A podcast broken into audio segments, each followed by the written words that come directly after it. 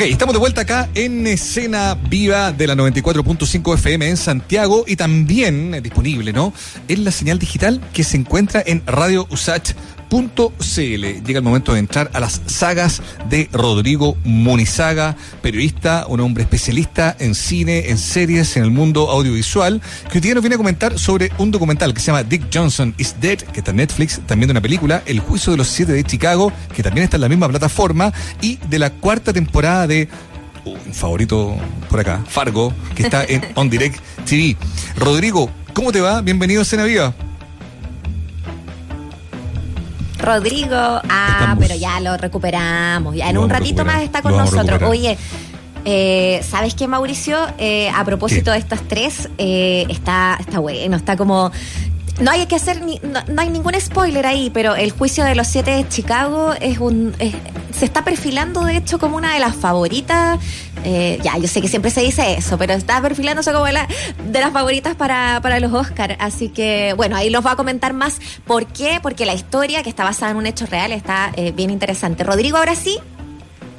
¿Cómo estás? Hola, Bien, Rodrigo. ¿cómo estás? ¿Cómo, ¿Cómo cómo están ustedes dos?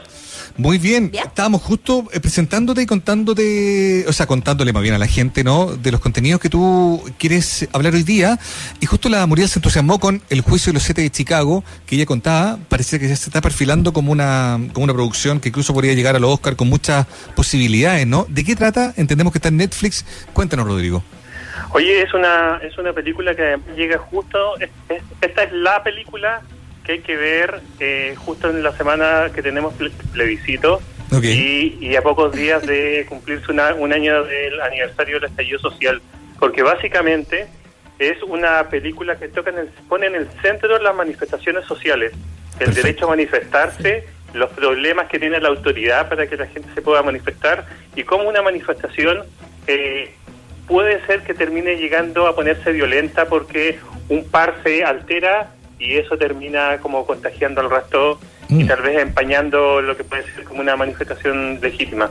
Esta Wow. es una película eh, que escribe y dirige Aaron Sorkin, que es un uno de los grandes guionistas de, de Estados Unidos, ganador del Oscar por The Social Network Claro. eh, entre otras tantas. Aaron Sorkin, que es un capo, eh, se fija, él, él es súper político, tiene series como The Newsroom, eh, The West Wing, por cierto, Sí. que es una de las más famosas, y se ambienta Sí. a fines de los años 60, donde eh, viene una convención demócrata, está la guerra de Vietnam, y en Chicago se va a juntar esta convención demócrata, y, di- y distintos grupos que son opositores a la guerra de Vietnam deciden eh, viajar hasta Chicago y eh, manifestarse para en el fondo para visibil- visibilizar eh, la causa. O sea, un Porque hecho real. Es un hecho real, sí, es un hecho Sí. real. Y, y toman detenidos a siete de ellos, que son los líderes en el fondo de grupos distintos, no es un mismo grupo, son distintos grupos, algunos super hippie y, y como que en el fondo es como paz y amor, otros que son más como eh, políticos, eh, otros como de movimientos pa- pacifistas, y a todos los Pero todos antibélicos, ¿no? todos antibélicos. O sea, ellos se van a manifestar a Chicago, al gran par de Chicago, para que se detenga la guerra de Vietnam. Esa, esa- ese Sí. es el foco. Claro. El punto es que la autoridad decide eh, prohibir toda manifestación. Y obviamente termina pasando lo que pasa cuando ocurre eso, que la gente llega igual, la gente llega igual. Y entonces, ¿qué sucede? Que la policía eh, y manifestantes comienzan a tener altercados y se enciende como una llama para que en el fondo termine todo esto como en algo muy malo. Oye, Rodrigo.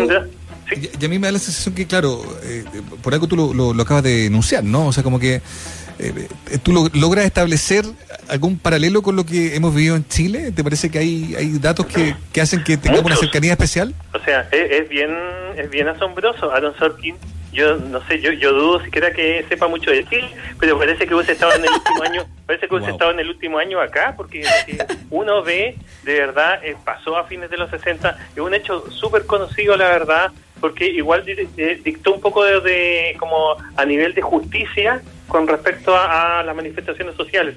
Ellos igual tuvieron cargos eh, pero que fueron muy menores, porque el juez, por ejemplo, encontraba que todos eran unos comunistas, en verdad. Entonces, como que no hacía ninguna diferencia. El juez encontraba que todos estos que se peleaban contra la guerra de Vietnam eran todos de izquierda comunista. Mm. Eh, mm. Y entonces sí, los paralelos son bastante evidentes. Es una película sobre todo muy entretenida, más allá de lo que estoy contando de que es la lista principal. Es una cinta con un montaje muy ágil.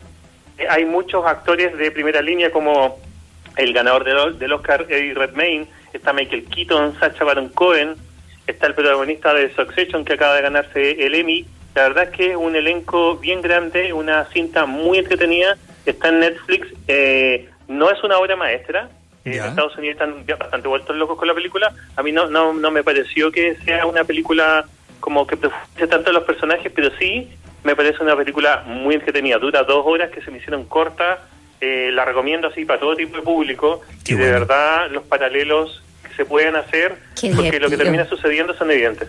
Wow. Oye, ¿y por qué están tan vueltos locos allá?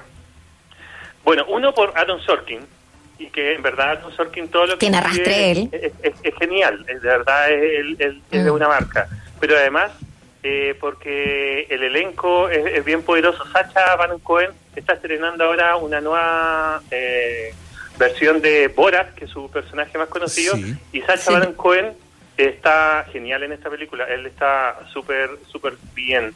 Y lo otro es que en Estados Unidos no hay que olvidar de que también han habido muchas manifestaciones por el conflicto racial y el modo en que la policía ha reprimido ha sido sumamente cuestionado. Claro, entonces probablemente también ahí, ahí está el anclaje con, con su propia realidad, digamos, ¿no? Pensando en el público norteamericano, ¿no? sí, el, el se reprime en las marchas, se reprimen en todas partes igual, parece. Es verdad. Oye, y, pensando en la misma plataforma, Dick Johnson is Dead. ¿De qué trata eso? Oye, lo, primero a decir es que es el mejor documental que he visto en, el último año. Eh, yo igual rayé en su momento con el, el agente de Topo, que de acá de Chile, que, que, de verdad es espectacular y que tiene un mínimo de paralelo porque igual eh, aborda el tema de la tercera edad. Acá este ¿Pero te gustó más que la gente topo? Sí, es que no, es que encuentro que Descansa en Paz, Dick Johnson, que es el título que está en Netflix, quizás es lo mejor que he visto este año en televisión. Ah, no, eh, tengo que verlo. Les, cuento un poco. Esta es una, una, cineasta de unos 50 años que su papá eh, está ya en los 80 y ella le propone hacer un documental con distintas formas de morir. Eh, el caballero va pasando por la calle y le cae una caja y se muere. Le da un ataque cardíaco en la consulta porque él es psiquiatra, peleando, discutiendo con un, con un cliente eh, y se muere. Eh, y, y, son, y son escenas muy graciosas y este papá de ochenta y tantos años se presta para este juego, que es un juego que, que puede parecer un poco morboso, pero en verdad el modo en que lo aborda es súper es súper lindo, es súper humano porque la cineasta perdió hace un par de años a su mamá por mm. Alzheimer y su papá está perdiendo la mm. memoria y va camino a tener Alzheimer. Entonces ella, que en verdad encuentra que es muy doloroso perder a sus papás por pérdida de memoria, decide, eh, en el fondo, en el fondo lo que está mostrando está documentando por un lado eh, el deterioro mental de su papá, pero también filmando las escenas lindas que, porque su papá, cuando parte el documental, él está vital, se le pierden, de repente se le olvidan determinadas cosas, pero es un tipo totalmente vital. Y a medida que van pasando dos o tres años, el cambio es súper impactante verlo en imagen eh, y además hablar del tema de la muerte, primero como algo chistoso, porque en el mm, fondo las muertes que filma padre e hija son súper graciosas, pero claro, ellos empiezan a hablar de sus vidas, de la muerte y de lo doloroso que es perder a un ser querido pero también de lo, aunque suene cliché, de lo normal que es, solo de que en el fondo mm. nunca estamos preparados, pero ella piensa de que de alguna manera eh, esta manera de hacer las cosas eh, la va a acercar un poco más al tema de hacerse la idea que su papá eh, va a morir y que va a perder la, mm. la, memoria. Qué bonita la, manera. La, premisa. Está súper bien elaborada, es, es cortito el documental, son solo 90 minutos, es muy chistoso a ratos, es yo, yo no diría que es triste, más bien es súper emotivo. Tiene muchos momentos que de verdad es como uno se rompe y se pone a llorar, pero, pero en verdad yo me emocioné un montón, pero es una emoción, más, diría más bien feliz, no es un documental, documental deprimente. No va por ese lado del camino, no, una, no mira la muerte como, como algo horroroso, sino más bien como le da normalidad y, y resulta súper reparador para quienes hemos, vivido como estos momentos como de, en el fondo de sentir que uno está eh, perdiendo, sobre todo cuando, papás cuando tienen Alzheimer. A mí me llegó muy fuerte, eh, encuentro que un gran documental, ojalá lo puedan Qué ver todos. Qué buena, me gustó. Estoy viendo algunas fotos de, de- de- del, del documental, están muy chistosos, como, como él prestándose a- a- al simulacro de la, de la muerte, caerse de la escalera. No, está muy entretenido. Estamos en las sagas de Munizaga con Rodrigo Munizaga, que nos ha dejado eh, dos películas que podemos encontrar eh, a través de Netflix. Pero hay otra que eh, ya nos decía Mauricio Jürgensen, que es una de sus favoritas, y que es Fargo. On Direct TV. Es, es parte de ese catálogo. Rodrigo, cuéntanos un poquito de, mm, de lo que se viene en esta nueva temporada. Lo, lo- lo primero es, es- es contar para, para quienes a lo mejor solo como, como que se pierden por ahí. Hay una película que es genial de los hermanos Cohen, una de las grandes películas de los años 90, eh, que es Fargo, con un, un pueblo donde los eh, policías hablan de manera muy lenta y es un drama muy sanguinario y donde lo central, el universo de Fargo es gente eh, muy buena e inocente, pero que por hacer una pequeña trampa termina metido ah, y dejándola grande y cada vez más grande y es- en el fondo es gente torpe, que to- la gente torpe con iniciativa, que esa es la peor de todas. Eh, y no sé si ustedes vieron la película de partida. Yo vi la película y he visto las tres primeras temporadas, la primera con Billy Bob Yo vi la película Thornton, solamente. la segunda con eh, Kirsten Dunst y la tercera con Ewan McGregor y las tres me han gustado mucho y tengo muchas ganas de ver la cuarta que entiendo que está protagonizada por Chris Rock, ¿no?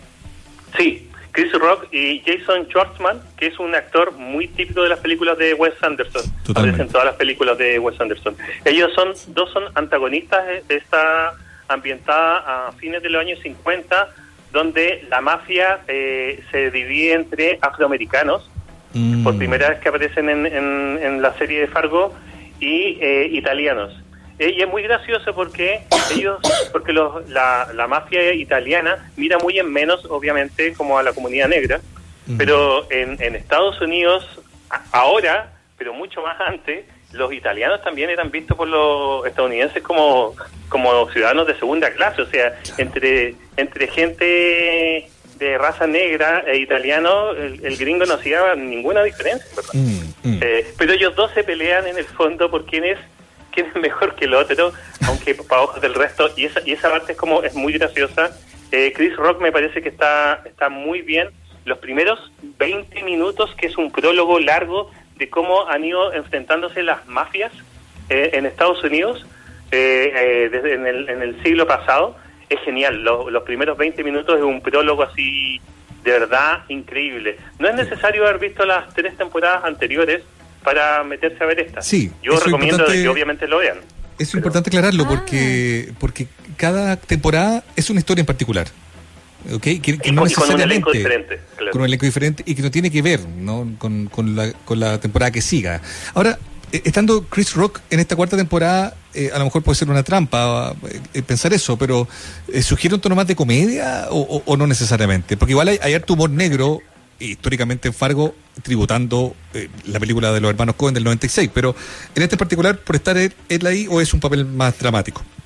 No, sigue siendo, sigue siendo el tono dramático, lo que sí hay un cambio y que es bastante evidente. Las primeras tres temporadas, los protagonistas eran estos, esta gente torpe con iniciativa, fundamentalmente en, la- en las dos primeras temporadas. En la tercera hubo un tipo de cambio porque Iwan McGregor igual dominaba eh, la, la- la temporada Sí. y era más bien, como entre comillas, el villano. Eh, Claro. Pero en este caso son los, son los antagonistas, son los villanos los que tienen eh, el protagonismo y la familia eh, buena que se ve envuelta en un conflicto tiene eh, un rol en pantalla bastante menor y, y eso me resultó muy llamativo y en ese sentido eh, me, ha gustado un poco menos que las tres anteriores, si bien visualmente increíble, es muy entretenido el montaje eh, y todo, eh, la música, la banda sonora también de Fargo es súper buena, pero, pero siento de que inevitablemente uno tiende a empatizar, y es una de las cosas buenas de Fargo, uno empatiza harto con la gente eh, que se mete por cosas de la vida, termina en- envolviéndose en algo siniestro. Es que eso Eh, es, po. claro. O sea, porque yo me y- y acuerdo, La uno, perdón, claro, un personaje común y corriente metido una cuestión rarísima. Eh, y, un poco lo que lo que sigue pasando, digamos, ¿no? El tercero, bueno, Ego McGregor, que es como dos hermanos, uno exitoso, otro, otro como un perdedor. Claro. Eh, no, a mí me encanta. Yo, yo reconozco que soy bien fan de esto. Y me pregunto si Chris Rock eh, está acá en uno de esos papeles, Rodrigo, que uno siempre dice, cuando los comediantes saltan al drama y lo hacen bien, se consolidan como tremendo actor, digamos. ¿Es el caso de Chris Rock acá o no? A, mí me parece que él está bien. A mí yo he visto los primeros cuatro capítulos y a mí me parece que él está bien. Creo que le falta matiz, eso sí, pero no, no me ha molestado. Sí, sí he echado de menos, eso sí. Eh, he sentido como que el primer capítulo estuvo increíble, el segundo estuvo bueno y el tercero y cuarto ya me gustó menos porque siento de que mm. eh, se ha fascinado esta vez el creador de la serie por mostrar más el, lado delictivo de estas dos mafias, por ah. sobre mostrar a esta gente torpe que se ve envuelta en, problemas. Y entonces he enganchado menos con los mm. personajes. Mm. Pero sigue siendo una tremenda historia.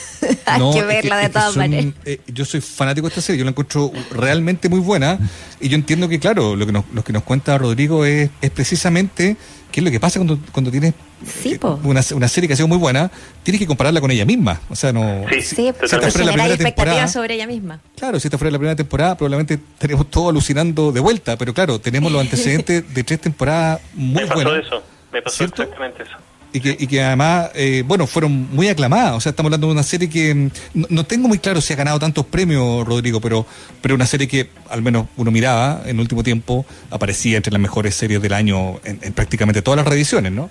en, cuanto a crítica, le ha ido, le ha ido muy bien. Eh, ha estado nominada a, varios Emmy, pero no ha ganado, eh, no ha ganado tantos premios porque creo que lo he conversado como en, algunas veces que hemos tenido comentarios mm. que habitualmente los que votan en estos premios suele ser gente más conservadora y mm. Fargo, que si bien es una superproducción, eh, el modo en que cuenta, el modo en que narra eh, es, como bien rockero en verdad, eh, no es no es mm. clásico. Y, y, entonces no es, no es como no es una serie siento yo hecha para ganar premios pero los críticos en todo el mundo como que la alaban sí y siempre está en la lista de lo mejor del año claro Claro, muy buena. Maravilloso. Me, encanta eh, el entusiasmo con que lo, lo escucha ustedes dos. Eh, yo que me había quedado como, dije, eh, no, pucha, la película me gustó mucho, entonces ah, de repente cuando como que uno como siente que puede arruinarlo con una serie, no, me voy con ustedes entonces la, la, la voy a añadir a la lista totalmente, Rodrigo. Oye, ¿cómo estás para este fin de semana? Listo para votar. ¿Listo para votar? Me parece, Y, y, te vamos a tener eh, eh, el domingo también, ¿no? Sí, voy a tener ahí como algunas recomendaciones relacionadas a la política. Ah, qué buena. Buenísimo. Excelente, Rodrigo. Te esperamos acá entonces porque, claro, efectivamente tenemos una cobertura especial en la radio. Vamos a estar eh, todas las, las, voces de la radio también. Ojo, mucho académico y académica, ¿no? De esta casa de estudio. Totalmente. Repartido en distintos horarios, en un día especial como es el día del plebiscito. Y en esa cobertura nosotros también tenemos una versión extendida de escena viva desde las 3 hasta las 6 de la tarde con un formato un poquito más abierto, eh, disponible también para, para lo que vaya pasando en el detalle del día, eh, pero también con la compañía de gente como Rodrigo Munizaga, nuestro amigo de la casa, que también nos va a estar ayudando ahí a, darle contexto em, a ese día tan especial. Así que nos escuchamos el domingo, Rodrigo. Eso. Un abrazo para ustedes dos. Un abrazo. Chao. Chao.